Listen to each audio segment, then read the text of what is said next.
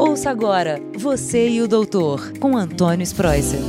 Olá, ouvintes do podcast Você e o Doutor. Como sempre, semanalmente estamos aqui com todos vocês, discutindo casos, discutindo teoria, prática da medicina, qualidade de vida.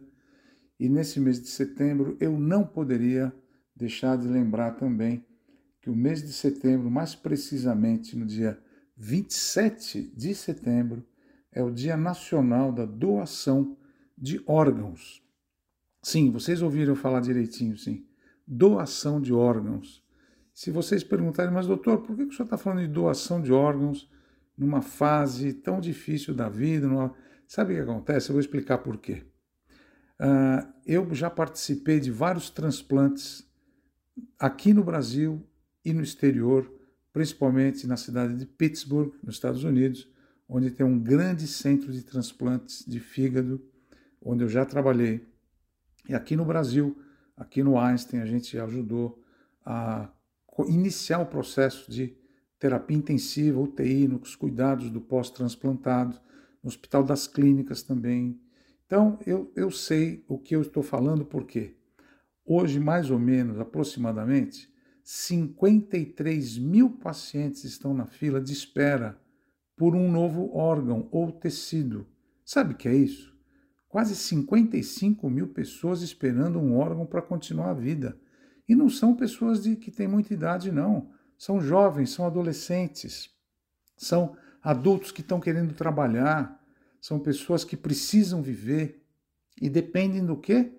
De uma ajuda, de um órgão que possa ser transplantado, de um fígado, de um rim, de um coração. E quantas pessoas né, que morrem atualmente que são muito saudáveis e que podiam doar um órgão e dar um órgão que morre, uma pessoa que morre, ela pode doar a córnea, pode doar o fígado, pode doar a pele, pode doar os ossos, pode doar os rins, pode doar o coração. Tem tantos órgãos que você pode doar, você pode ajudar, pode participar de um movimento tão importante na vida, que é ajudar alguém que está na fila agora. E aqui no Brasil, para você ter uma ideia, nós fazemos entre 12 a 15 mil transplantes por ano. Em 2021, teve uma queda muito importante, quase 30% do número de transplantes, por causa da pandemia. Né? A pessoa o ano passado a gente assistiu isso muito bem. A pessoa morria, aí a gente ia fazer os testes para fazer doação, porque a gente tem que fazer alguns testes no doador se pode doar um órgão, porque às vezes você tem uma doença no sangue, uma doença infecciosa, como por exemplo o SARS-CoV-2, a própria Covid. A pessoa morria, você não pode doar um órgão com vírus, né? Hepatite, doenças toxemiantes. Então a gente tem que fazer uns exames, fazer uma, digamos assim, um screening nessa no doador. Então é muito importante, por exemplo, o ano passado nós tivemos 13 mil procedimentos, mas uma queda de 30%, como eu falei. Então agora pela frente a gente quer normalizar esse número. Tem muita gente na fila esperando. E essa fila, quem dita é, é o próprio SUS. Então essa fila, essa linha de espera, muito importante. Pra vocês terem uma ideia, a estatística é assim: o transplante mais uh, numeroso do Brasil atualmente é rim, depois é fígado e depois uh, coração. Então a gente sabe que esses órgãos são fundamentais para a vida. Agora, como que você vai doar? Legalmente, se você, por exemplo, ah, eu tenho na minha no meu RG uma declaração que eu sou doador de órgão, mas a legislação brasileira ela mesmo com esse documento, ela não aceita. A doação tem que ser feita pela família. Ou a, depois do que você foi diagnosticado com morte encefálica ou morte cerebral, né, a família tem que ser consultada e tem que ser orientada sobre o processo de doação de órgãos e tecidos. Então, como a morte já é muito difícil para todo mundo, né? Fica aquele clima, nossa, morreu, coitado, ninguém esperava. Se nunca você que quer doar órgãos, se nunca você falou com a sua família, com a sua mulher, com o seu marido, com a sua companheira, com o seu companheiro, com seus irmãos, falar, olha, quando eu morrer eu quero doar órgão, tá? Então isso tem que ser falado para a família e para os amigos. Porque na hora que você morreu e não falou para ninguém, ninguém vai querer doar teu órgão, porque é uma, já uma situação triste, né? Então, o que acontece? Nem, não tem nenhuma lei que garanta que a sua vontade de doador seja atendida. Então, mesmo com você numa carteira, no RG, etc., não vale.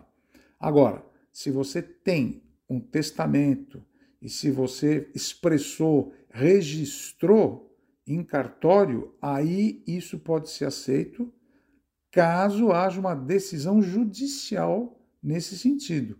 Por exemplo, um irmão seu fala que você era doador.